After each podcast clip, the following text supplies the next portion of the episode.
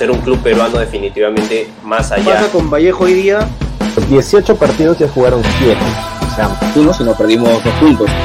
Con mayor juego, con mayor... Todo esto en Radio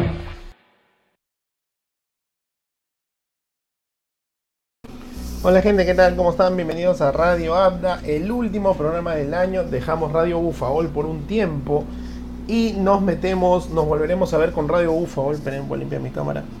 Ahí está. Volvemos a, encontrar un Radio Bufaol, otra vez para la Copa América, otra vez para la próxima Copa del Mundo. Hoy el último programa del año y me acompaña justamente el 9, en cualquier momento ya está, ya está con nosotros. Vamos a hablar de tres cosas importantes que le dejamos justamente del último podcast que nos, que nos escucharon. No, hablar del futuro del, del, fútbol mundial con cinco jugadores promesa que nos dejó Qatar 2022. No, lamentablemente el adiós de, de Edson Arantes do Nacimiento, Pelé, que se, despidió de la, de la, casa tierra, este, del, verde, del verde de la tierra, para irse a jugar al cielo con los grandes cracks que nos han dejado en todos estos tiempos, o en los últimos años. ¿no? Este, y empieza un nuevo legado, ¿no? Eh, como le decía a mi hija eh, el día de ayer, pues es momento que las nuevas generaciones empiecen a tener nuevos ídolos del fútbol, porque pues hasta el momento la vigencia de los ídolos leyenda estaban presentes en la tierra, pues ahora están en el cielo al lado del Padre. Y finalmente, la gran pregunta que nos hacemos todos y que nos dejó y que queríamos ver antes de que empezara, antes de que empezara el nuevo año. ¿Qué cosa le falta a Brasil para volver a dar miedo? ¿no? El Brasil que no logra estar este, a la altura de las circunstancias desde el año 2002, por ahí 2006, ¿no? Fuera de las Copas Américas, eso ya queda descartado. Por ahí del 2006 para ganar una Copa del Mundo. Y con el arribo, ¿no? Y el adiós de Pelé eh, a la casa del padre, pues tendrá un nuevo Brasil con nuevas incidencias. Pero hoy estamos aquí con el 9, al cual le doy la bienvenida y espero que haya tenido un feliz año. 9, ¿cómo estás? Bienvenido. Bienvenido, te gracias por otro programa más, el último del año ya justamente con todo lo que nos ha dejado este hermoso año de, lo futbolístico, bueno, sí, lamentablemente tenemos que tal vez abrir con una noticia triste que, es la partida de, de O'Reilly, de Edson Arantes de Nacimiento, Pelé, eh, siendo uno de los mejores jugadores de todos los tiempos para muchos, junto con Maradona, con Cruyff, con Messi, con Cristiano, pero más allá de eso creo que lo que deja es el legado mismo, pues, ¿no? Creo que todo lo que hizo a nivel de selección, todo lo que hizo con el Santos de Brasil, siendo una de las selecciones más fuertes. Justamente ayer leía muchas cosas sobre su vida, sobre lo que había sido su juego, y tal vez ahí lo vamos a ir conversando poco a poco a lo largo del programa. Y de hecho, justamente, podemos empezar con, con el Rey, pero, pero quería darle pie primero, a... Él. ¡Ay, ay, ay! ¡Ay, ay, ay! Feliz año, pues, para ti. Ya estamos, ya, ya estamos, ya.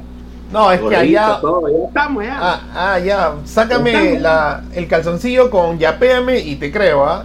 Sí, sí, sí, sí, ya estamos, ya. ya está. Buenísimo, buenísimo. Eh, feliz año para ti, 9. El último podcast del año. Vamos a dar justamente una primera parte que, que nos deja pues pendiente. Se acaba el 2022 y obviamente el mundial es algo que pues nos hizo, nos hizo hablar a todos de, de alguna manera, ¿no? Y ahí está. Vamos a hablar con, el primero porque tenemos, es el futuro mundialista. Tenemos cinco jugadores, ¿no? Para hablar este, de ellos. El primero, obviamente, Cody Gakpo. El holandés que le echamos la mufa. Bueno, el cabezón le echó la mufa. Sí, sí, sí, que no iba a hacer nada en el mundial. Sí, sí. Sí, y debutaron todos los que el cabezón le echó la mufa. Cody, eh, Simmons, este, creo que Williams. O sea, todos los, los, babies de, de Bangal este, debutaron y, hicieron buenos partidos a pesar que no le Toda tocó. La muchachada. Exacto. ¿Qué opinión tienes de Cody Gatko? Y lo pongo primero porque es el primero de los cinco que vamos a mencionar que ya firmó por un grande, que acaba de firmar por el Liverpool y obviamente va a jugar Champions League. Sí, claro, a ver, creo que en el caso de Gatko, a ver, era obvio que iba a salir, pero más allá de, de lo que era en el futuro, digamos, creo que era difícil pensar que iba a salir en este mercado el mismo PSV siempre fue tajante en el que lo quería mantener por el resto de la temporada y recién a partir de lo que es enero iba a escuchar, eh, perdón, lo que era junio, julio, iba a escuchar ofertas a, final de temporada. Bueno, creo que Liverpool se, adelantó a todos los grandes equipos que lo querían, vio una necesidad sabiendo que tal vez Firmino no está bien, que Darwin Núñez comienza a tener dudas en el equipo, que tal vez no le invocan los amistosos. En el partido contra el City vimos por la Copa que falló tres ocasiones claras, entonces por más de que Klopp diga que lo respalda, tal vez es un es un poco un respaldo más anímico, porque ya desde lo deportivo, pues si buscan un reemplazante es porque algo no está funcionando. Creo que la ida de Mané dejó un hueco muy grande que, el mismo, como decimos, el mismo Darwin no ha sabido tapar. Si bien vemos que Salah sigue siendo la figura en ataque, este, me parece una gran incorporación y ahora veremos si lo hace jugar tanto de nueve punta o tal vez un 9 acompañado con Salah, cambia el sistema a dos delanteros, pero me parece una gran incorporación, sobre todo siendo tan joven. Me parece que la, el monto por el cual ha salido es bastante económico a comparación de cuando hemos visto pues jugadores de menos nivel irse por más dinero, tal vez hasta por 100 millones, este solamente ha costado entre 40 y 50 la prima, digamos, este, la, la primera parte, y de ahí todo lo que son, este, digamos, lo que es pagos a futuro, cláusulas o en todo caso bonos, ya se conocerá mucho más a detalle, pero me parece que por lo que ha pagado el Liverpool en, digamos, en la proporción calidad y precio, súper super ganado salió el Liverpool. Me parece que se movió bien y, y cerró una de las grandes estrellas de este mundial. Y de hecho lo demostrado. O sea, eventualmente es interesante que la UEFA se haya podido tener este esta precedente con Haaland de poder abrir el mercado de pases eh, entre dos clubes que han jugado torneos internacionales, que le permite obviamente al jugador tener un mayor abanico de opciones, ¿no? Porque a veces era como que, oye, te quiere el Real Madrid, pero tú estás jugando ahorita por el Salzburgo, la Champions, entonces no puedes esperar hasta julio que se abre el pase y dice, bueno, me lesiono o, bajo mi calidad, me pongo ansioso. ¿no? Además el Mundial, eh, como lo decíamos la vez pasada, un Mundial a mitad de temporada europea, que es la de mejor calidad a nivel mundial, pues abre las puertas para jugadores que están en, en, en, en footing, no están en, en, caliente, a diferencia de un jugador que posiblemente puede decir, ah, viene de ganar la Champions, y entra al club y como que lo, lo, lo no, no, termina, no termina este, vislumbrando este... Claro, no totalmente. Entonces, y me parece que Gakpo demostró bastante del Mundial, ¿no? Es una pena que Holanda o Países Bajos estén en este medio cambio generacional ¿no? Entretener algunos, o sea, toda una generación joven, pero todavía con poca experiencia. Lo dijimos cuando quedó eliminado, ¿no? Era el primer mundial de prácticamente toda la selección, porque no habían ido al anterior, ¿no? Y desde el 2014, que eh, habían quitado ya a Robin, este, a Van Persie, ¿no? El único que quedaba era Danny Blind, que pues ya está obviamente tirado en años, ¿no? Entonces, eh, buena compra de Liverpool. O sea, ojalá que la haga, ¿no? Porque Darwin Núñez también es un jugador joven y lamentablemente ahorita no, le, no le está yendo bien, pero futuro tiene. Sí, definitivamente, creo que, a ver, en este tipo de fichajes siempre está el tema, como se dice, de lo que puede generar a futuro, más allá de lo deportivo y lo económico. Tal vez que se revalorice y pueda venderlo, digamos, más caro de lo que lo compraste. Creo que el tema siempre pasa cuando, digamos, este tipo de grandes jugadores no resalta, no crea, digamos, o sea, genera una expectativa baja y lo que hace más que todo es bajar su precio. Y después, digamos, el club sale perdiendo económicamente y tal vez lo tiene que vender o prestar pero esperemos que este no sea el caso pues del holandés, que promete mucho, creo que ha sabido jugar bastante bien con Holanda, más allá de, este, de que tal vez el equipo siempre, tal vez lo decimos, jugó un poco más a la defensiva, eh, digamos, este, prevaleciendo sobre todo el cero en el arco, más que atacar. Entonces sí lo vimos en los resultados mismos, fue ganando 1 a 0, 2 a 1, eh, digamos el 2 a 2 con Argentina en los últimos minutos, entonces me parece que por ahí el chico tiene mucho futuro en un Liverpool, sobre todo sabiendo pues que la Premier se juegan bastante partidos al año, no, no es como otras ligas que tal vez solo tienen la liga, la copa y ya, más no. En cambio en Premier tienen la liga, la copa de la liga, la copa que se enfrentan los de primera con segunda, la Community Shield, la Copa FA, entonces más la Champions, incluido pues que en este caso Liverpool enfrenta al Madrid, creo que va bastante rodaje y va a haber bastante tiempo para poder verlo independientemente de que tal vez uno no pueda, digamos, ya, digamos, sentenciar la temporada por lo que recién ha llegado a mitad de temporada. Entonces, si tal vez hasta lo que es el final de temporada no ha demostrado mucho, creo que igual también hay que darle tiempo a este tipo de fichajes, ¿no? Sí, eso, eso es bueno ese comentario, ¿no? Recordemos que estamos a mitad de temporada, hay una base armada, el Liverpool justamente como lo dijo el 9, perdió en el primer regreso del fútbol tras el Mundial en la Carabao Cup en los octavos ante el ante el City. Luego se recuperó a The Aston Villa, que creo que extrañó al Dibu Martínez porque le metieron cuatro pepas este, por la Premier, pero ahí está. Ahora, tú me dices que Gapco va a tener un montón de partidos. Bueno, se hubiera venido a la Liga 1, que iba a tener primera rueda, segunda rueda, eh, Sí, sí, playoff, primero con octavo, luego este el- la promoción, luego el playoff de la semifinal, luego torneo de la final, luego Copa Centenario. No tenemos nada que enviarle. por venir iba a terminar jugando en la victoria ahí en el mundialito por venir, vas a ver. O sea, comer un cevichito, obviamente, en el verídico Fidel. Eso es claro. Bueno, segundo gran promocionado. Ajá. Dicen que lo único que le falló es enfrentar a Dios. Y no pudo enfrentar porque era Dios. Pero después está incluso, lo pusiste en el equipo ideal de la Copa del Mundo, Josco Bardiol. Me- ah, personalmente, lo tengo en mi equipo, en mi equipo del FIFA. No lo voy a negar, defiende bien, tiene velocidad y joven. Promesa hoy del Leipzig de, de Alemania. 9.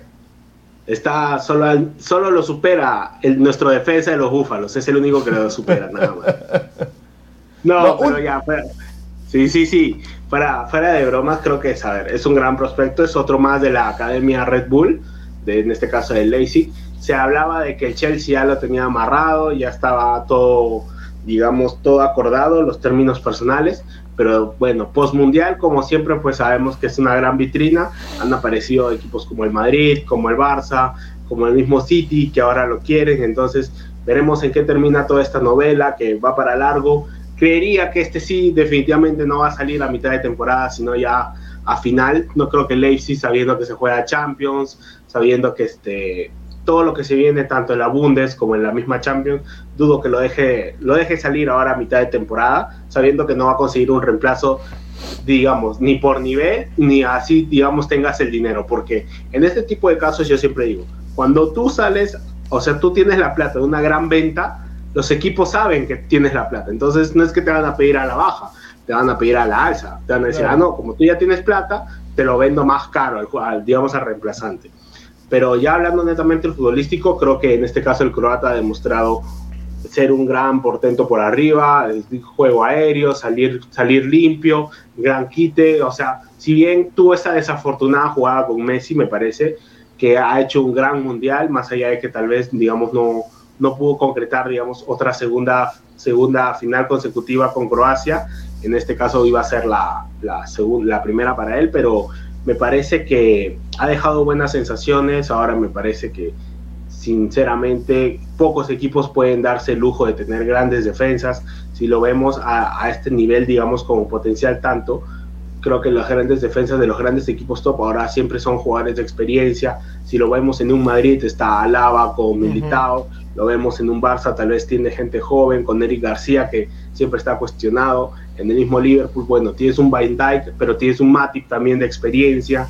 Eh, en este caso creo que los equipos Premier, sobre todo el Chelsea, que es el que lo, lo, quiere justamente, tiene un Thiago Silva y un Koulibaly, que son jugadores de experiencia, que entonces son equipos donde, digamos, es poco, poco probable que, digamos, la, la, la camada futuro ya no tenga, digamos, tan rápido su adaptación. Me parece que si llega un Chelsea como parece que podría ser, digamos, su actuación estaría mucho más que asegurada porque estaría rotando, sobre todo con este tipo de jugadores. A ver, recordemos Thiago Silva ya debe ser, si no es su última temporada esta, la próxima va a ser su última. Koulibaly también va por el mismo camino, entonces estaría bien llegar a un equipo donde también vas a tener la posibilidad de, de ser titular, tal vez desde el primer partido o en pretemporada mostrarte para, digamos, todo lo que se viene en la próxima temporada. Pero sí, definitivamente va a ser una de las grandes de esos grandes jugadores que van a ser peleados, digamos, por los grandes equipos europeos. La Mufa se va al Dinamo Zagreb. Este, sí, no. regresa, regresa a Croacia. lo, lo, lo, que creo es que va a romper el mercado de fichajes posiblemente. De hecho, quiere, o sea, no quiere, pero podría superar lo pagado por Matías de Ligt este, como central. Eh, como dices, el Chelsea es uno de los grandes candidatos. El Real Madrid le ha echado el ojo como, como lo mencionas también, Barça, por ahí Tottenham. Creo que la Premier sería un, un, una buena vitrina para el jugador de Leipzig, que justamente, que justamente octavos de final lo choca contra el City, ¿no? Y eso le va a dar este, una, una posibilidad. En el caso de Guardiola, porque al final Guardiola parece que es el que tiene la billetera de los árabes en el City. Este, sí, decidir sí. si lo va a necesitar, pero Solo claro. comparable con la billetera de Alianza, nada más. Oh, no, obvio, no, no hay que decir nada, eso ya es in, indiscutible. Pero sí. la diferencia es que, claro, el City tiene todavía a Rubén Díaz, por ejemplo, abajo, que todavía está joven, viene también de un mundial. No hizo más mundial Rubén Díaz, tal vez no fue el más este deslumbrante, por eso. En Portugal. Eh, pero ya claro, pero Pepe tampoco lo vas a considerar, ¿no? Entonces Rubén Díaz es alguien que va a querer quedarse en la Premier para ser el nuevo, el, el nuevo pilar de la defensa portuguesa. Entonces, como tú dices, ¿no? Koulibaly, un defensa que básicamente ya rota por los equipos de la, de la Champions cuando pues cuesta poco y da su máximo. Y Thiago Silva, pues que en cualquier momento volteas y dices que ya no está en el Chelsea, ha regresado a Sao Paulo, una cosa así. Entonces ahí sí, Bardiol podría ser una opción. ¿Quién sigue en los grandes promesas? Bueno, obviamente. Ay, Vamos, una vez más, una vez más formando jugadores. Somos el San, el San Martín, el San Martín Sí, del sí, fútbol sí, alemán. Bueno, No, Bellingham, Esto sí, defini- esto sí definitivamente va a ser la que rompa, rompa el mercado. O sea, yo creo que, a ver, tiene 19 años, juega como un veterano, es capitán en el Borussia, es uno de los grandes estandartes de la selección inglesa. Muchos decían, ayer leía que Bellingham no defiende, pero en la Bundesliga es el segundo con más intercepciones de los mediocampistas de toda la Bundes. Entonces creo que por ahí los mitos se van derrotando pero sí, definitivamente va a ser la gran compra del próximo mercado de pases. además se puso el equipo al hombro, se puso el equipo al Sí. hombro en la salida de, de Haaland al, al City. De, de hecho, no veía un ataque porque trajeron a Modeste, un jugador más veterano, y aún así el Dortmund no lograba hacer los goles, y los goles venían de este chico, que en el Mundial también, como dices, recuperó mucho, y está más o menos, más o menos, valorizado en 200 millones. Solo pocos van a poder pagar eso. Claro, creo que definitivamente, a ver, la estancia en el Borussia, creo que todos lo sabíamos, incluso tú, tío Abda, que era de paso, o sea, no era que se iba a quedar ahí para siempre, a ser, digamos, el próximo Marco Royce. Y definitivamente creo que dio ese paso adelante, como siempre decimos, ante una, digamos, una adversidad, que fue, digamos, esta, esta lesión que tuvo, más que lesión, la enfermedad de Haller, que bueno, se viene recuperando y si Dios quiere ya debe estar para esta mitad de temporada para el Borussia. Pero sí, definitivamente va a los grandes equipos, a ver, los Madrid definitivamente, se hablaba que Liverpool también estaba ahí en la pelea, que el Chelsea, que el Manchester United, que el mismo City, pero para mí, o sea, por lo menos en opinión personal, creo que esto está entre dos equipos nada más, entre el City y el Madrid, nada más. Creo que esos dos equipos son los que más altas probabilidades tienen de llevárselo.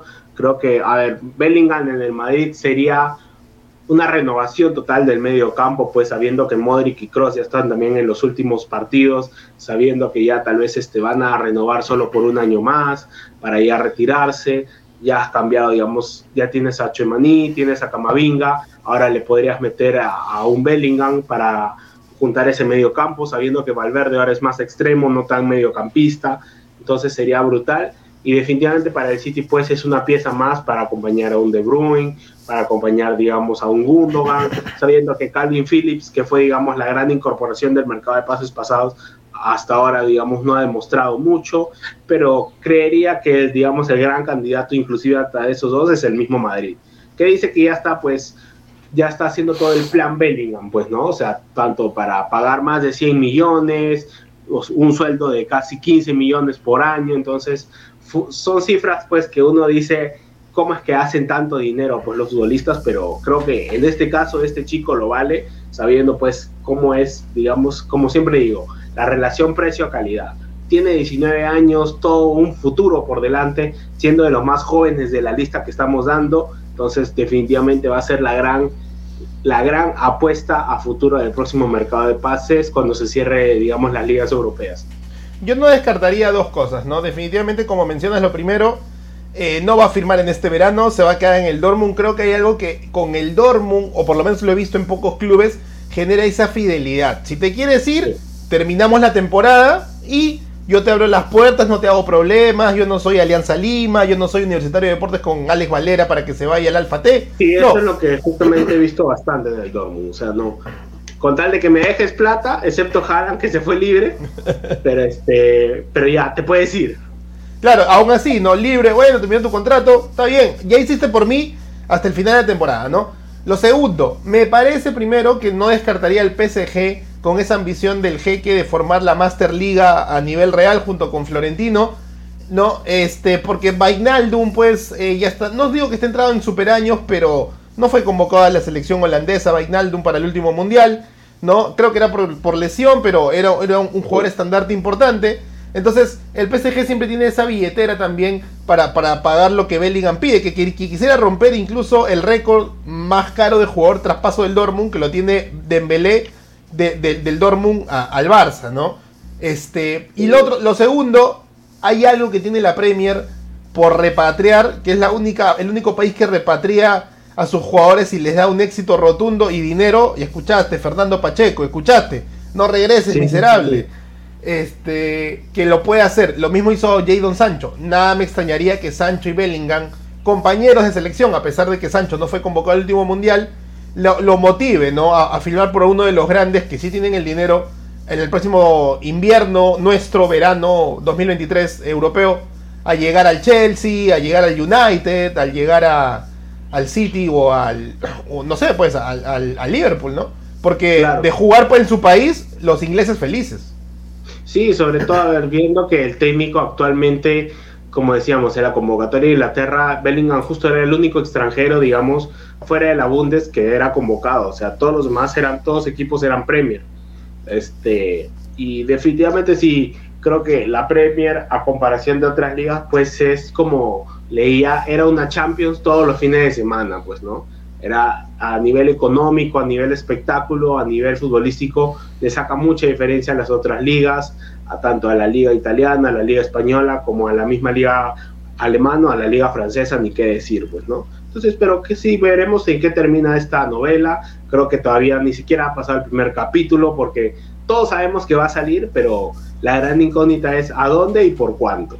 Además, que no te extraña que la- en la misma Premier League el club que lo compre considera al Borussia Dortmund un equipo de menor escalón y le diga, ok, yo te compro, pero te voy a prestar a Leicester, te voy a prestar a los Wolves, ¿no? Y al final termina siendo un footing interesante. Por ahí que Bellingham, por lo que cuesta, se vota y dice como que no, yo soy titular, man, ya, pero igual, como tú dices, ¿no? La Premier Champions todos los fines de semana, ocho equipos por lo menos. O sea, Arsenal de la nada podría estar metido en la cartera también de estas opciones. Y quién sabe, Sí. al lado de Thomas Party y haciendo juego con Odegaard, que lo conoce porque también ha jugado con Haaland. Entonces yo qué sé, ¿no? Mil, mil opciones para esto. ¿Quién sigue Claro. después de Bellingham?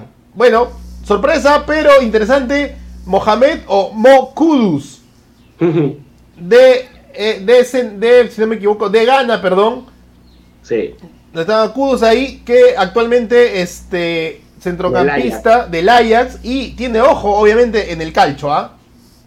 Sí, sí, justamente, a ver, en este caso creo que este jugador me parece que igual que, me parece, a diferencia de los que hemos nombrado, hasta difícil que salga en el próximo verano, por, porque es muy joven, el Ajax tendría que recibir una plata, digamos, una oferta irrechazable, creo que los equipos que se han nombrado son equipos, si bien de primer nivel, no, se- no son los super tops que puede ser el Madrid, el PSG, en este caso el City, se habla más, a ver, se habla más de los Barça, de los Inter, en un momento se habló del mismo Milan, del Liverpool, de, en este caso del Arsenal, del Tottenham, entonces me parece que ahí va a, digamos, va en la misma proporción de lo que es el nivel de Kudus, que ha sido una estrella que, a ver, lo hemos visto brillar recién en esta mitad de temporada con el, con el Ajax, porque él justamente viene de ser este, una de las grandes sorpresas en fase de grupos de Champions. A ver, ese partido que le hace el Ajax, que si bien pierde con Liverpool en Anfield, es donde se más se da a conocer Kudus. Más allá de eso, después de eso es donde se pone el ojo en este joven y definitivamente el Mundial le dio una vitrina pues que muy pocos, digamos, saben aprovechar. En este caso veremos en qué termina la novela, pero me parece que difícil que salga en este, en este mercado y sobre todo en el próximo. Creo que más va a ser para de acá a, fina- a tal vez a mitad del 2023 o tal vez a finales del mismo, pues, ¿no? 12 goles en la actual temporada con el Ajax, más un doblete, eh, obviamente, con, con, con Ghana ante Corea del Sur, que fue un poco lo que casi le vale la clasificación en su momento. De hecho, ahí fue donde más, donde más ha marcado. Pero recién joven, como tú dices, no está, y no es por desmerecer ni a la Juventus ni al Milan. No, de hecho, el Barça parece que entra también en, esa puja, pero como dices, no, no entra para ser eh, un Bellingham de titular eh, en la próxima temporada, sino entra para hacer, para comprarlo, quedarse con el pase, saber que es un jugador con futuro, saber que es un jugador barato, por, lamentablemente pues por el, por el tipo de nacionalidad, eso estamos más que claro, ¿no? Y finalmente pues esa sensación de estar en un gran equipo ¿no? Pero tal vez no verlo triunfar, ¿no? Por ejemplo, háblame tú, si comprara, si lo comprara el Milan, ¿tendría espacio? Sí, definitivamente. O sea, creo que para el equipo actualmente, sabiendo que le falta un extremo, sobre todo por derecha, sería muy aprovechable. Ojo, que también en este caso en el Milan, o sea, está todo el tema de, del ver lo que es el futuro de Leao, una de las grandes promesas.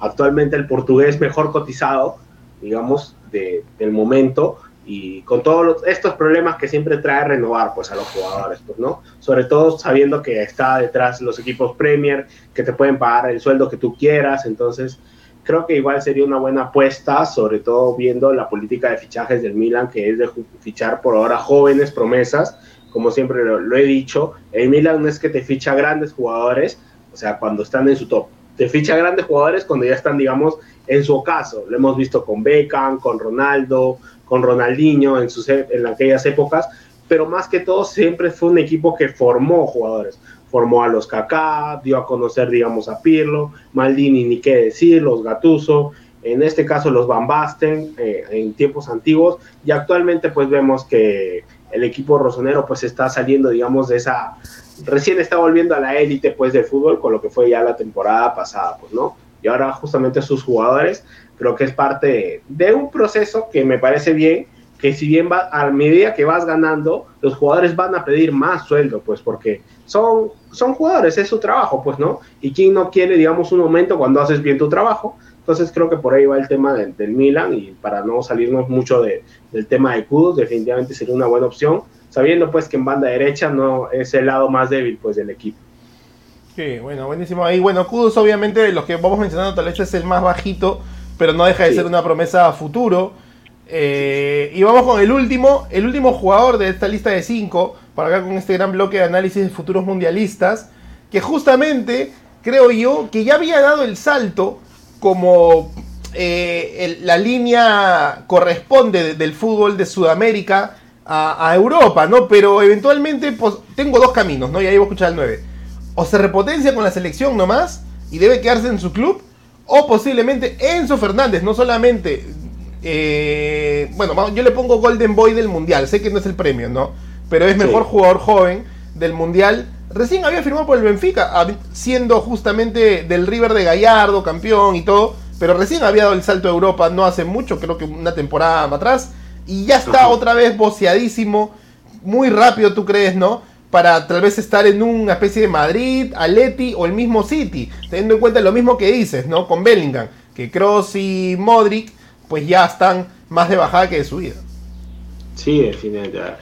En este caso sí es un poco sentimientos encontrados, porque estuvo tan cerca del Milan, pero por amarretes no lo llevaron. Pero bueno, ya, ya pasó. No, creo que, a ver, definitivamente lo de Enzo Fernández ha sido la confirmación de que el fútbol de Sudamérica también hay mucho nivel, hay mucho mercado, sobre todo creo que en, definitivamente en Argentina y Brasil son los dos equipos, los dos países donde más figuras, digamos, puede haber para este tipo de, de clubes. Creo que como tú dices hizo bien en irse a Portugal, seguir la línea de crecimiento, llegó recién esta temporada, ya desde pretemporada destacaba, marcando goles en Champions, ni qué decir, pues, sobre todo sabiendo que ese Benfica pues deja segundo al PSG y elimina a la Juve de Champions, siendo él una de las figuras, viene el Mundial, uno esperaba, digamos, que en el Mundial él fuera suplente, termina siendo titular, el mejor jugador joven, y definitivamente el Benfica pues acá simplemente ha hecho así, plata. Entonces ya, le puso su cláusula, tiene una cláusula de 120 millones y hay equipos, dicen, hoy día leía que el Chelsea, otra vez el Chelsea, este, ya está a punto de, de ficharlo por 127 millones, más lo que es este, todo, el, todo lo que son bonos, primas para el jugador, para el representante, pero definitivamente el Benfica fue claro, o me das los 120 millones o no te lo llevas. Rui Costa, que justamente es el director deportivo del Benfica, fue el que Ay, ay, ay, la leyenda. Sí, sí. Sí, sí, este fue el que dijo esto y definitivamente, pues no, los equipos, en este caso el Chelsea mismo, el Madrid, eh, aquí sí podríamos decir el Liverpool, el City, los grandes equipos este, lo están peleando, pero por ahora, digamos, la, la, la carrera la va ganando el Chelsea. Veremos crees- acaba. por- ¿Tú Sí, diga. crees que el City le rompa la mano al Chelsea a nivel, hablando violentamente, con tal de juntar a Enzo y a Julián? Sí, pero es que yo creería que sí, pero me parece raro porque el City no ha dado muchas señales. Y también creo que es por un tema del mismo Guardiola, que creo que sabe que, digamos, la gran apuesta es Bellingham a futuro, me parece. Creo que seguro dice, un argentino nomás por, para mi equipo, Guardiola Sí. dice, un argentino nomás. Sí, efectivamente, creo que puede ser por un tema también de nacionalidad, como lo decíamos antes con Bellingham, pero creo que Enzo Fernández, o sea, por ahora no veo un City pagando, o sea, una cláusula tan alta. Si bien recordemos que el City también es uno de los grandes equipos que, que sabe gastar, que sabe usar la billetera, pero también se mueve bien, o sea, a De Bruyne lo trajo cuando en el Wolfsburgo estaba a un precio económico, por Haaland no pagó nada más que, digamos, el precio de- del, digamos, del sueldo de Haaland, los Gundogan, en este caso Julián Álvarez, lo trajo súper barato porque fue un préstamo, lo dejó en River y luego este, ya a final de temporada fue al City. Entonces creo que no ha sido de romper mucho el chanchito, digamos, por, por grandes jugadores a comparación de otros equipos. Pero definitivamente me parece que lo de eso es, es magistral. Es una de las pocas figuras que creo que dentro del fútbol sudamericano, o sea, de los últimos años, que ha dado ese salto tan rápido de, irse, digamos, un equipo formador como es Portugal, Benfica, Porto, digamos, llama- llamémoslo de este tipo de equipos, y que en mitad de temporada ya esté sonando para un, digamos, un equipo grande. Obviamente, todo esto está condicionado a que, a que el Mundial fue justo en estos meses de Claro. noviembre, ¿no? No confundamos, ¿no? cosa diferente hubiera sido si era, digamos, a mitad de temporada, cuando todavía, digamos, a mitad de, de año de temporada sudamericana, inicios de temporada europea, cosa diferente hubiera sido, pues, ¿no? Ahí sí tal vez ni siquiera llegaba al Benfica, de frente se iba un grande. Entonces creo que ha Sí. hecho bien Enzo, ha sido una buena, una buena participación, una buena irrupción en el fútbol mundial, pero definitivamente me parece, o sea, por todo lo que leo en noticias ahora, difícil que se quede en Benfica, digamos, ahorita. O sea, Yo dejaría- yo- sí sí. Si yo fuera el señor Fernández, optaría por conversar con Enzo y le diría, hermano, si estás haciendo una buena temporada, si tu club quedó primero también en tu fase de grupos y juegas contra un Brujas, que es difícil pero accesible en, en octavos de final, ¿por qué no eh, retar el hecho de que tal vez el Benfica puede estar un poco más lejos? Obviamente, eso también te, te limita las opciones, como dices, ¿no? Como tú dices, ¿no? Hacer plata de frente ahorita, ya no sé si el Benfica clasifica, hasta gana la Champions y yo me fui, no lo sé. Pero Claro. tal vez este me cierro, me quedo con el Benfica, pasamos a cuartos de final, puta, y me toca el Real Madrid y hasta aquí nomás llegó mi carrera y ya no nos vemos hasta la próxima temporada, etcétera, etcétera, ¿no? Sí, creo que, a ver, en la cabeza del jugador ahora pesan muchas cosas. Pesa lo económico, como tal vez antes no era tanto, por sobre todo cómo va la situación de- del mundo actual, pero también pesa lo deportivo en el sentido de que, como tú dices, ¿quién no te dice que eso pasa, digamos, de ronda eh, con el Benfica? Se viene un City, un Madrid, queda ahí, digamos, eh, después el Benfica simplemente gana la liga, eso hace un torneo normalito, entonces ya no va a ser lo mismo. Que tal vez tengas la oportunidad de, digamos, que en este momento, de, digamos, toca tu puerta el Madrid, toca tu puerta el City, el Chelsea, como una vez lo dijo, me pareció el mismo Cabezón Ruggeri en, en, en ESPN, estas son oportunidades que uno no debe dejar pasar. O sea, son cosas que solo pasan una vez en la vida. Entonces me parece que Enzo todavía tiene la edad, si podemos decirlo, a ver, de una manera que no suene fea, tal vez de equivocarse, de decir, oye, ¿sabes qué? Voy a un equipo grande, tal vez no me va bien, pero se puede revalorizar todavía. O sea, tiene la, la edad para hacerlo. Que tal vez si estuviera, digamos, en el ocaso de su carrera, y sí estoy seguro que definitivamente, sin pensar dos veces, se va. Creo que ahora todavía tiene tiempo para pensar, como tú dices, en qué va a hacer con su futuro, si todavía tiene, digamos, esa oportunidad de decir, tal vez que me quedo acá en Benfica, tal vez, y eh, a futuro voy a otro club más top, pues, ¿no? Sí, claro, definitivamente. Definitivamente eso, es algo para, para resaltar. Obviamente ojalá que la cabeza no se llene ¿no? de la parte económica y, y- se prevalezca también el futbolístico, porque yo sé, o sea, hay, hay dos cosas aquí clarísimas a nivel psicológico. ah.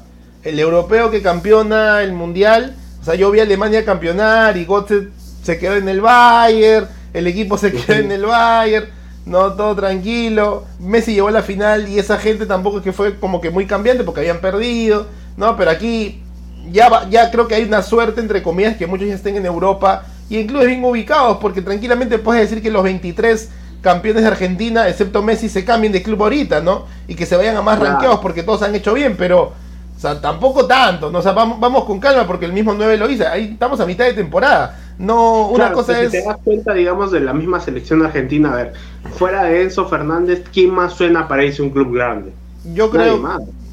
no sé, tal vez Rodrigo de Paul vuelve a revalorizarse porque recordemos que lo jaló el Atlético de Madrid con los comentarios que decía que el Cholo Simeone decía, ya bueno, que venga, pero no va a jugar mucho, ¿ah? y, y más bien lo Sí, habían sí, sacado de otro club.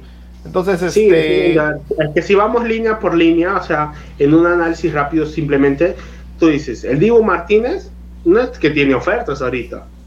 Otamendi Claro. se va a quedar en el Benfica, en este caso, digamos, el Cuti Romero no ha sonado para otros equipos, otra temporada en el Tottenham, Tagliafico recién acaba de cambiar de club, el huevo Acuña tampoco no es que salga de Sevilla, este Molina recién ha llegado al Atlético, del medio campo McAllister tal vez es el otro que también suena, pero no digamos un nivel tan fuerte como Enzo Fernández, este De Paul, como tú dices, está todavía recién en el Atlético, Paredes recién ha llegado a la Juventus, arriba Julián recién está en el City, Messi que está digamos en conversaciones para renovar con el PSG y de, digamos de los suplentes, si me estoy olvidando de alguno, más allá de, de Enzo y tal vez en este caso, como decimos, de McAllister, del mismo equipo campeón, no hay otro que tú digas, este tiene un futuro más top o irse a un club top de los que ya está.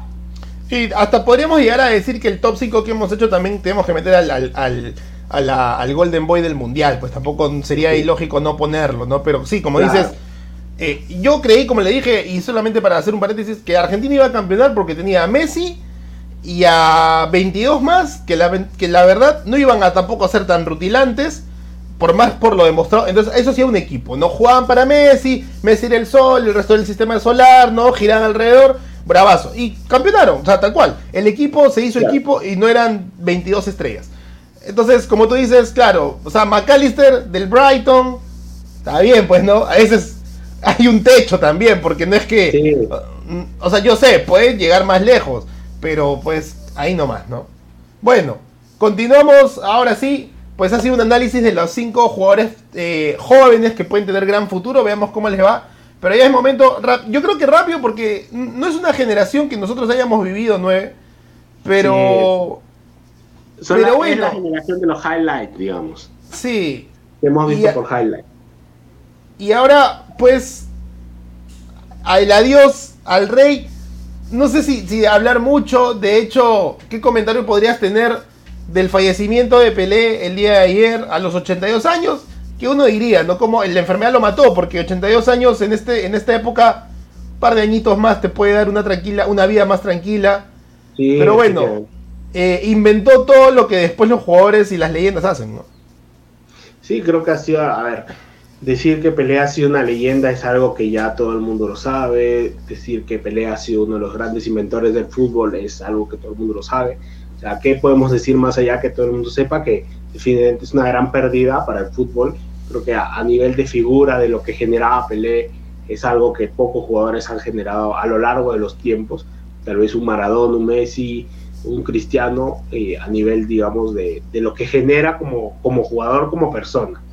Pero definitivamente pues la carrera de Pelé ha sido marcada por los grandes éxitos. Desde muy joven ganó cosas, ganó trofeos con el Santos, con la selección brasileña, este, en una selección brasileña donde justamente al inicio del programa decíamos, tal vez a Pelé se le, se le digamos, se le habla de que, ay, si Pelé hubiera estado a nivel europeo, si Pelé hubiera estado en el fútbol de ahora, no haría lo que hizo antes. Creo que son cosas, o sea, son mitos definitivamente. Ujú. Porque, a ver, en la época, el Brasil de Pelé era todo de la liga brasileña porque era la liga más fuerte a nivel mundial. O sea, los jugadores, no es como ahora que todo el mundo se quiere Europa, los jugadores buscaban quedarse en Brasil. Entonces, para el fútbol de Brasil era, digamos, jugar, como podríamos decir ahora, la Premier League, digamos, en esos tiempos. Ahora vemos que en este caso Pelé lo que hizo con el Santos, o sea, yendo a jugar contra equipos también europeos, ha jugado contra el Madrid, ha jugado contra el Barça, contra el Milan, o sea, ha jugado contra grandes equipos europeos y siendo gran figura en aquellos partidos, definitivamente todo el récord que hubo alrededor del récord de cuántos goles había marcado Pelé, con todo este tráiler, si tú te acuerdas de hace unos años que salía, yo he marcado más goles de los que se dicen, este es mi último gol, pero definitivamente pues la carrera de O'Reilly ha sido una carrera para destacar. Creo que ha estado lejos de los escándalos a nivel, digamos, futbolístico. Lo extradeportivo, pues siempre estuvo marcado por ser, digamos, una figura tajante en sus declaraciones cuando, digamos, se peleaba con Maradona o tal vez criticaba algunas cosas de la selección que no le gustaban, pero siempre desde el respeto y desde lo que es la figura de Pelé. Creo que uh, es un, un jugador que como tú dices, este, no lo hemos visto definitivamente lo que nos contaban nuestros papás, nuestros abuelos, era que era un jugador muy dinámico, era muy fuerte por arriba, siempre, por más de que el defensa sabía por qué lado iba, le salía las jugadas, era tan bueno con la derecha, con la izquierda, marcó grandes goles, los goles de los mundiales, es el único jugador que ha ganado tres mundiales, récord total, hasta ahora digamos, no se ve a alguien que se acerque a ese récord. Tal vez Mbappé pudo haber sido si es que ganaba este mundial, digamos, para el próximo también tener la posibilidad de ganarlo. Pero bueno, este, creo que la figura de, de, Pelé definitivamente es alguien que siempre vamos a recordar, es alguien que va a estar siempre en todos los libros de fútbol, en todos los récords de, digamos, su récord. En este caso de los mundiales va a ser muy difícil que alguien lo pase. Y definitivamente, como salió una publicación, si Pelé hubiera estado, digamos, en estos tiempos, tal vez el balón de oro hubiera sido para él hasta siete veces por todo lo que hizo a lo largo de los años. Y definitivamente es una figura del fútbol mundial. Una pena que su partida, creo que ahora está arriba, justamente como él ponía en el tweet cuando falleció Maradona. Se va a jugar ahora un partido al cielo, justamente con el Diego. Y bueno, pues esperemos que todo esto sea una, como siempre decimos, todos los homenajes que no se dieron en vida, o sea, esperemos que vengan ahora post partida, pues, ¿no? No, además, este, datos importantes para O'Reilly, el único jugador en ganar tres copas del mundo, eso lo, le da una escala superflua sobre otros, en el caso, por ejemplo, Mbappé y Messi, ambos una final perdida, una final ganada, en el caso, por ejemplo, del fenómeno Ronaldo, solo han logrado dos copas del mundo, ¿no? Porque estuvo en la nómina del, del 94 que campeona, pierde la del 98 y vuelve a ganar la del 2002, ¿no? Entonces, ahí un jugador o, o, o, o, poco, por ejemplo, podríamos decir también Cafú, si no me equivoco, ¿no? También dos copas del mundo, pero no, no ha ganado tres porque a Pelé le tocó este cambio generacional, ¿no? La gana en el, en, con 17 años la primera, eh, Brasil venía de perder el del 50, ¿no? Entonces como que hay un cambio generacional y a Pelé le toca estar en una segunda generación y como tú dices, ¿no? Una época antigua, diferente, donde el fútbol brasileño era todo, le toca estar después en la tercera. Y eso que Pelé se lesiona en el 62 a pesar de que Brasil sí. gana.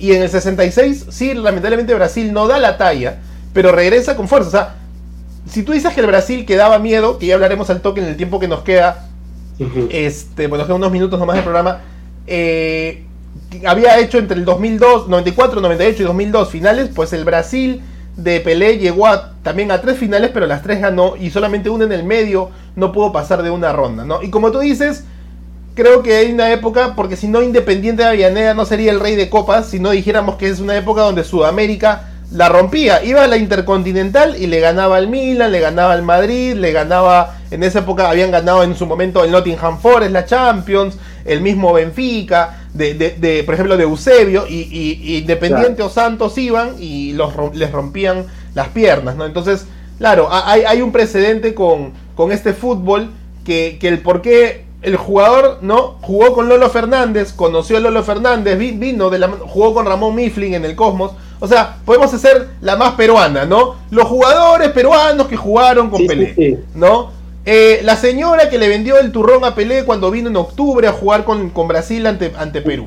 Bueno, pero... un paréntesis justamente con eso. La otra vez salía Recuerda el día que Forsyth le atajó el penal a De Paul en la Copa Iberoamericana.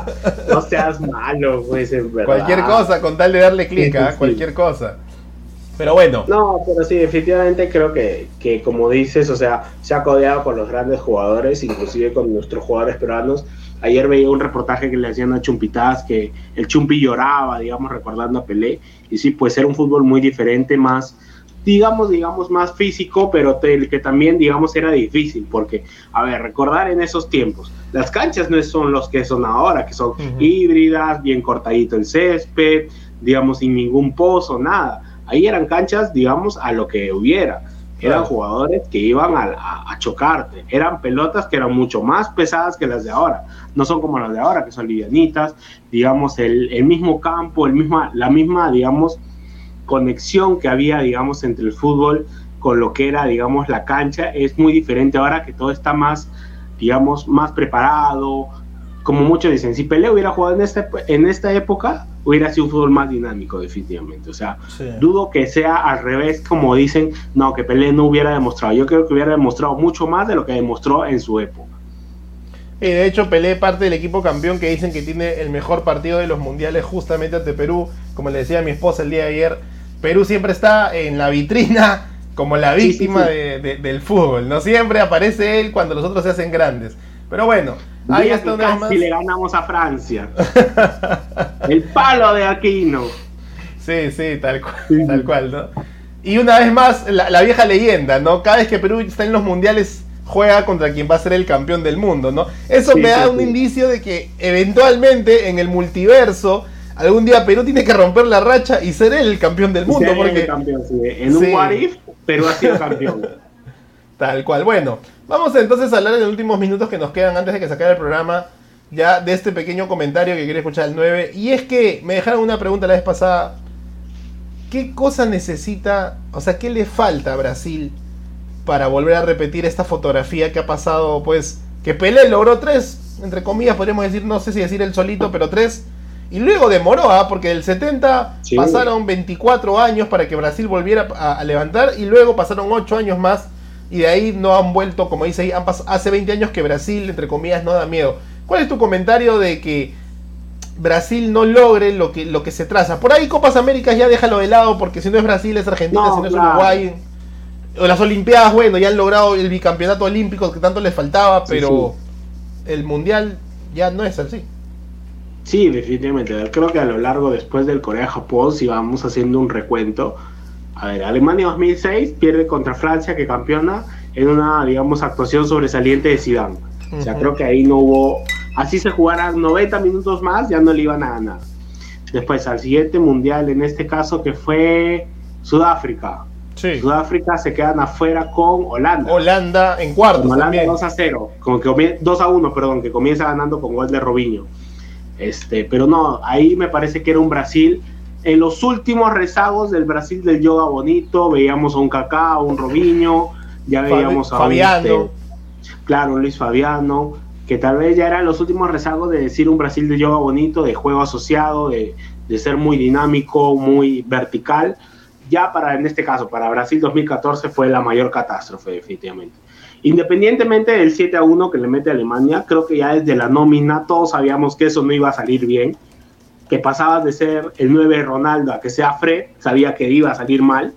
Entonces, definitivamente, inclusive los partidos en los que tú ves en, en ronda eliminatoria, le gana a Chile por penales, a Colombia sufriendo, digamos, a pesar de que tiene la baja de Neymar, y ya pues después viene el partido catastrófico contra Alemania, el 7 a 1.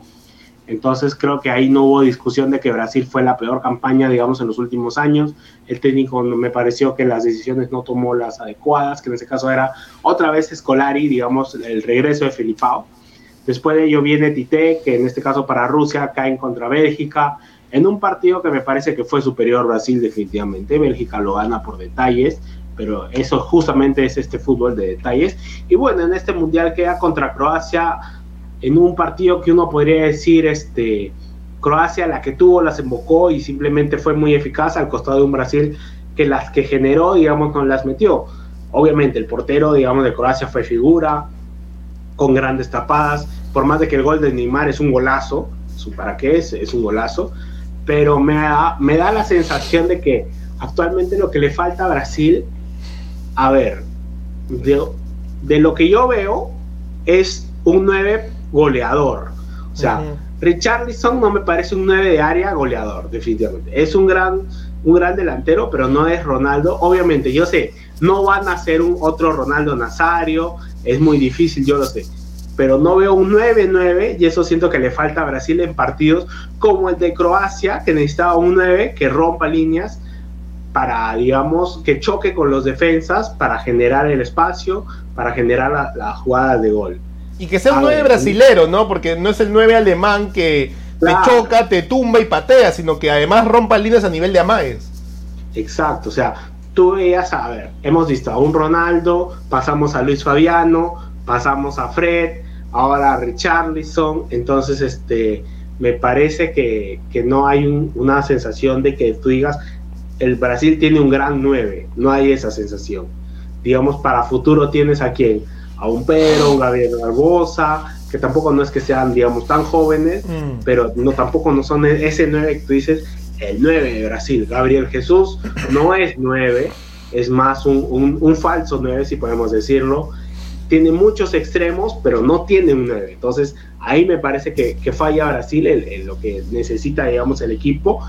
Porque después de eso, a ver, tiene, a ver, post Neymar, digamos, si es que realmente cumple lo que dijo de que este es su último mundial, creería que todavía podría jugar el próximo de, de Estados Unidos, Canadá y México pero a nivel de juego de, del 10, me parece que ahí sí está cubierto. Está cubierto tal vez por un Paquetá, en este caso por un Rodrigo, que también puede ser un 10, que se ha visto, digamos, en algunos partidos de Brasil.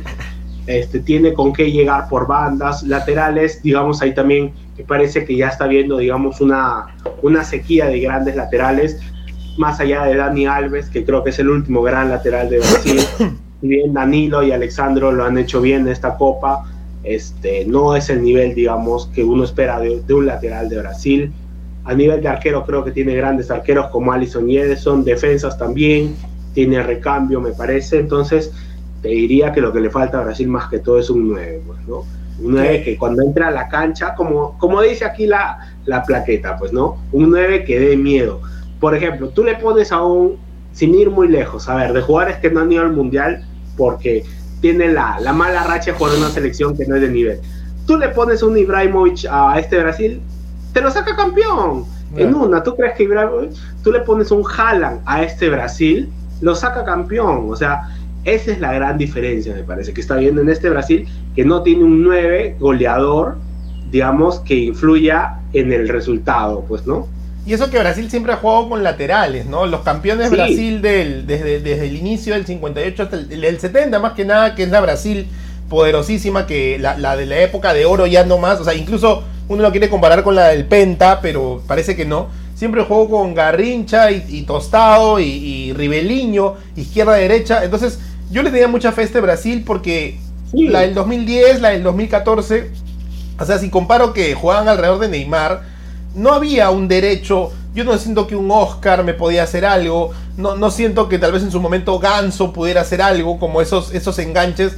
Y cuando apareció Vinicius y Rafinha, yo sé, no era la mejor temporada del todo, pero sí. eran veloces. No, eran veloces. Eso podía ser un, un diferencial, pero ahí justamente pasa la, la, diferencia, ¿no? Un Ibrahimovic, un Haaland, esos nueves que son de iniciativas tomar.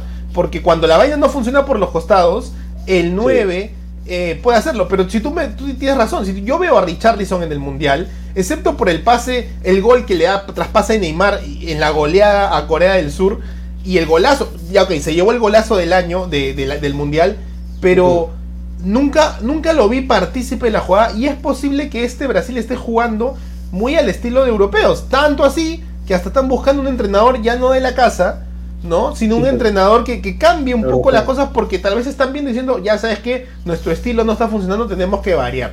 Y, y claro. están perdiendo, su... lo diría Ricardo Gareca, lo diría, no nos europe, no, europicemos. O sea, busquemos nuestra esencia que nos ha hecho grandes en Sudamérica.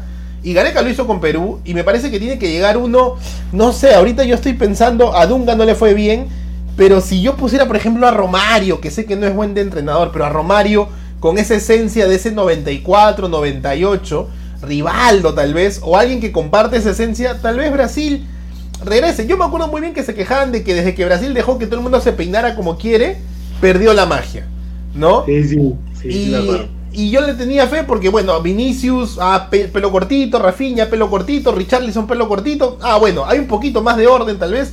Y eso es sí. un poco de la magia de ellos, pero... No, creo que ahí sí definitivamente se vio la mano del entrenador, pues, o sea, es que, digamos, pasaste de Dunga a Felipao, de Felipao a Tite, y se notó la diferencia, definitivamente. Creo que, que Tite ha sido un gran técnico de Brasil, más allá de que no pudo, digamos, llevar ese, ese gran nivel de técnico a las Copas del Mundo, porque, digamos, en ambos casos ni siquiera llegó a la final, pero es un gran técnico, me parece que ya en, en los últimos años de su carrera, y bueno, ahora, ¿quiénes suenan? suena Guardiola, suena Ancelotti, digamos de acá de Sudamérica suena Gallardo, pero como tú dices, pues, o sea, no hay alguien que tú digas, un Cafú tal vez, un Rivaldo, que sea un técnico que tú digas, oye, ¿sabes qué? Este técnico le va a dar la identidad a Brasil, pues, ¿no? Pero definitivamente creo que en este caso a Brasil no le cambiaría mucho, más allá de lo que ya dije antes del tema del 9, y definitivamente creo que el técnico que venga va a tener que trabajar sobre la base de que Brasil es un Brasil de extremos ahora. O sea, si bien buscas un 9, pero tienes que buscar ahora un 9 que sepa jugar con los extremos que tiene, porque a nivel de extremos lo de Brasil es brutal. O sea, hablamos de que Francia tiene equipo A, B, C, D, de que las selecciones europeas tienen varios recambios, pero lo de Brasil a nivel de extremos, calidad con actualidad, es brutal. Es Neymar, es Vinicius, es Rafinha, que tal vez Rafinha es el más bajito de los que, a mi parecer, voy a nombrar. Es Martinelli del Arsenal, es el Gabriel Jesús, es en este caso Anthony del United. O sea, ya te voy nombrando seis y los que están por venir, porque de acá a cuatro años hay jugadores que también van a salir adelante. Claro, de acuerdo. Ya se habla, por ejemplo, ya está este chico Hendrik del Palmeiras, que con 16 años ya el Madrid ya lo fichó, pero que todavía se va a ir cuando cumpla mayoría de edad. O sea, y ya desde ahí te das cuenta de que en Brasil hay una política con los jóvenes de que salgan y hagan un gran, digamos, una gran carrera. Claro, como tú dices, eh, tal vez eh, habría que, bueno, habría que hacer un, estudio, no nuestro, pero sí Brasil para que vuelva a tener esa fuerza, porque creo que su esencia no, no cambia, pero antes sí tenían la sensación de romper las líneas. También hay que considerar que el otro equipo también juega, sí. pero yo creo que Brasil a nivel de Copa América lo, lo gana casi siempre, porque básicamente lo es todo, ¿no? Pero puntualmente lo pierde contra Argentina, porque justamente ya empezó a ver el desgaste que no sabían cómo romperla. Y yo pienso siempre en Gabriel Jesús con una gran temporada esta vez en el Arsenal con respecto a, un, a cuando estaba en el City. Y quisiera que él tuviera esa oportunidad, pero tú bien lo dices, ¿no? La mano del entrenador tiene que verse. No, y además no es un jugador que te rompa las líneas como Ronaldo. Y el más cercano a Ronaldo fue Adriano. Olvidemos sí, el, claro. el, el, el extrafutbolístico pero era el único que, oye, si no vas a funcionar por los costados en su momento, no sé, con Cicinho o, o tal vez con Roberto Carlos todavía jugando, yo rompo, voy con fuerza y, y disparo de lejos claro. o, o, busco hacer algo, ¿no? Entonces, y te diría que incluso Adriano tenía más físico que Ronaldo. Claro, claro. La, o sea, lamentablemente la, la, historia son caminos diferentes y uno exitoso sí. y otro no tanto, pero también ganó Copas América y esas cosas. Pero sí, creo que un poco de la fuerza de Brasil es Además, y que se entienda, ¿no? Por ahí obviamente lo vuelvo a repetir, ¿no? Esta sensación del marketing, te, y, y, o sea, nacer en Brasil, tener pasaporte brasileño, que te guste el fútbol, ¿no? E incluso salieron memes, ¿no? Yo enterándome de que mi abuelo nació en Río de Janeiro, yo automáticamente, y ya me siento que puedo jugar, ¿no? Entonces, claro. este... Eso rompe un poco también las cosas, ¿no? Porque digas como que, oye, hermano, o sea, este Brasil no se entiende como el otro, y también diría que el último gran 10 o el gran enganche fue Kaká, porque lo pongo a Robinho lamentablemente por extrafutbolístico no tanto, pero bueno, pues ahí también... Ya, y otro detalle importante, ¿eh? que creo que tú lo acabas de mencionar con, con, con Hendrik. Me parece que antes Brasil también tenía una escalonada de crecimiento futbolístico desde su país hacia Europa, ¿no? Claro. Ronaldo, PSV, Barcelona, Inter, ¿no? Y luego ya recién al Ajax. Este Rivaldo también empezó pequeño y se fue al Barça. Ronaldinho al PSG claro. cuando el PSG no era nada y se fue al Barça. Entonces, ¿ahora qué pasa? Del Santos lo mandan al Barcelona, Hendrik de, de, de, un equipo brasileño lo mandan al Real Madrid, por más que después a los 18 años recién logre. O sea, eso rompe un poco lo que posiblemente Brasil esté perdiendo, a mi opinión. ¿no? Puede ser que esa sensación de de una vez sacame la mure en el, en el Brasileirao para que de una vez me compre el Chelsea, es como claro. que te rompe un poco. Pero bueno, un comentario final de este, de este tema, 9 para cerrar, estamos con la hora ya y tengo que chambear. No, simplemente esperar, digamos que a nivel, o sea, uno tal vez como sudamericano espera que Brasil y, y, a nivel histórico siempre sea ese equipo avasallador, pues, ¿no? Veremos ya qué pasa en los próximos años, veremos quién es el que toma el rumbo ahora de este Brasil como técnico y esperamos pues que sea alguien que tema, que sepa llevar la esencia del yoga bonito, que es lo que todos siempre anhelamos de la canariña. Bueno, fútbol para el día de hoy, el Celta de Renato Tapia juega contra el Sevilla, el Real Madrid contra el Valladolid, ¿no? El equipo de el fenómeno Ronaldo, que es dueño. También el Liverpool versus Chelsea. Ah, eso es, perdón, contra el Leicester. Es algo que había comentado en el podcast pasado. La Premier League, si tú revisas la página web de la Premier League, vas a tener fútbol hoy, mañana, el domingo, el lunes, el martes, el miércoles. Descansan un día y el jueves ya sí, el viernes vuelve. El. Aunque sea, hasta puedes ver el Barmount eh, Birmingham y la vas a pasar, la vas a pasar bien. Pero bueno, y finalmente, Cruz Azul contra el Chivas. Cruz Azul que ya no cuenta con. Que ya no cuenta con este. ¿Cómo se llama? Con. Con Luis Abraham. Con Luis Abrán. Ya no, no lo quieren. ¿No?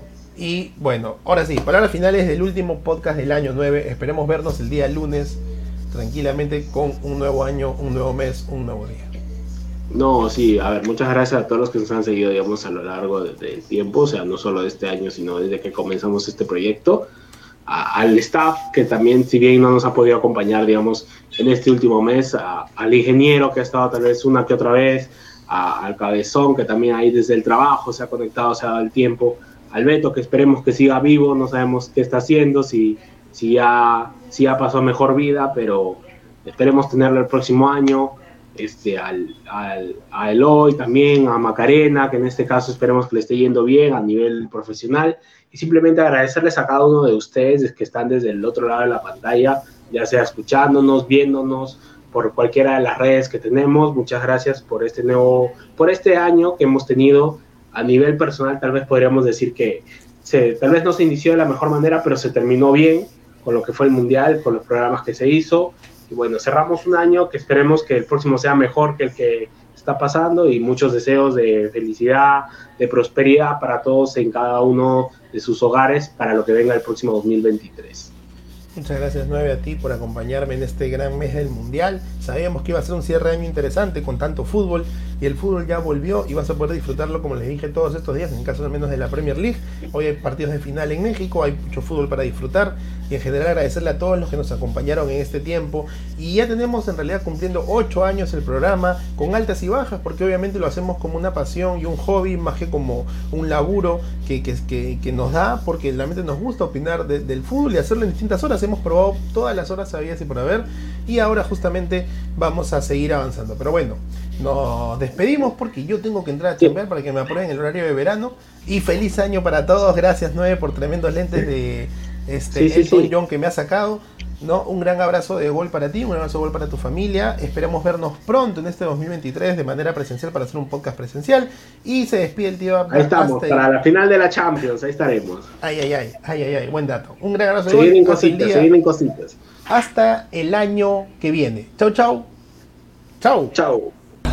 Ser un club peruano definitivamente más allá. Pasa con Vallejo hoy día. 18 partidos se jugaron 7. O sea, uno si no perdimos dos puntos. Con mayor juego, con mayor Todo esto en Radio.